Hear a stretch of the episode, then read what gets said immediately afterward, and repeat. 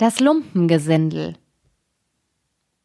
Hähnchen sprach zum Hühnchen, jetzt ist die Zeit, wo die Nüsse reif werden. Da wollen wir zusammen auf den Berg gehen und uns einmal richtig satt essen, ehe sie das Eichhörnchen alle wegholt. Ja, antwortete das Hühnchen. Komm, wir wollen uns eine Freude miteinander machen. Da gingen sie zusammen fort auf den Berg, und weil es ein heller Tag war, blieben sie bis zum Abend. Nun weiß ich nicht, ob sie sich so dick gegessen hatten oder ob sie übermütig geworden waren. Kurz, sie wollten nicht zu Fuß nach Hause gehen, und das Hähnchen musste einen kleinen Wagen aus Nussschalen bauen. Als er fertig war, setzte sich Hühnchen hinein und sagte zum Hähnchen Jetzt habe ich die Zeile verloren. Ada. Als er fertig war, setzte sich Hühnchen hinein und sagte zum Hähnchen Du kannst dich nur immer vorspannen.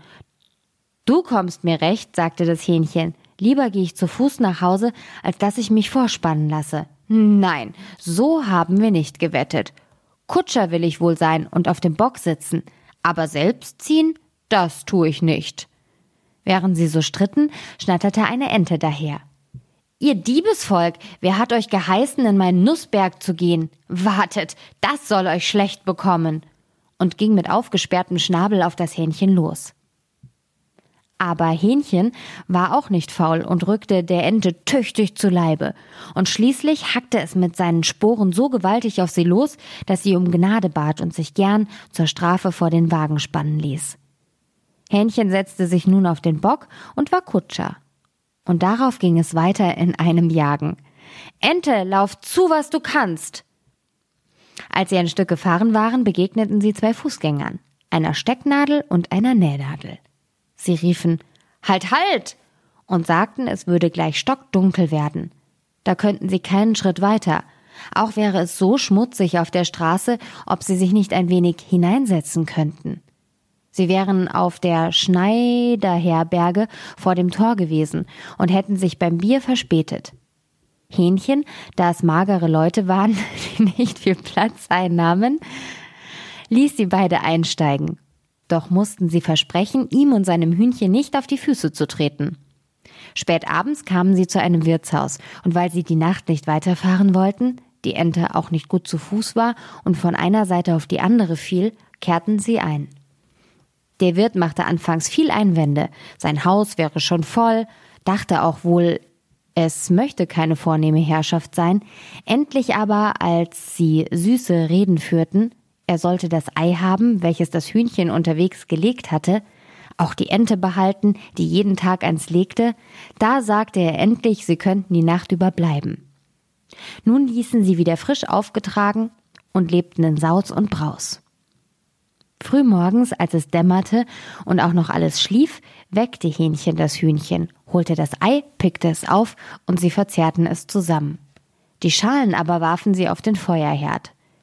Dann gingen sie zu der Nähnadel, die noch schlief, packten sie beim Kopf und steckten sie in das Sesselkissen des Wirts.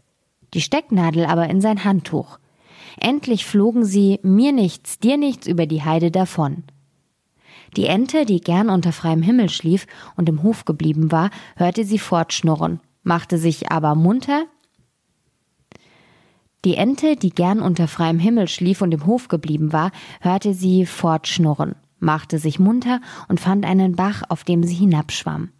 Und das ging geschwinder als vor dem Wagen, der Wirt kam erst ein paar Stunden später aus den Federn, wusch sich und wollte sich am Handtuch abtrocknen, da fuhr ihm die Stecknadel über das Gesicht und machte ihm einen roten Strich von einem Ort zum anderen. Dann ging er in die Küche und wollte sich eine Pfeife anstecken. Als er aber an den Herd kam, sprangen ihm die Eierschalen in die Augen. Heute Morgen will mir alles an meinen Kopf, sagte er und ließ sich verdrießlich auf seinen Großvaterstuhl nieder aber geschwind fuhr er wieder in die Höhe und schrie Au weh! Denn die Nähnadel hatte ihn noch schlimmer und nicht in den Kopf gestochen. Nun war er vollends böse und hatte Verdacht auf die Gäste, die so spät gestern Abend gekommen waren. Und als er ging und sich nach ihnen umsah, waren sie fort. Da tat er einen Schwur, kein Lumpengesindel mehr in sein Haus zu nehmen, das viel verzehrt, nichts bezahlt und zum Dank auch noch obendrein Schabernack treibt. Was für eine Geschichte. oh je. Dann mal zu Geschichte 11.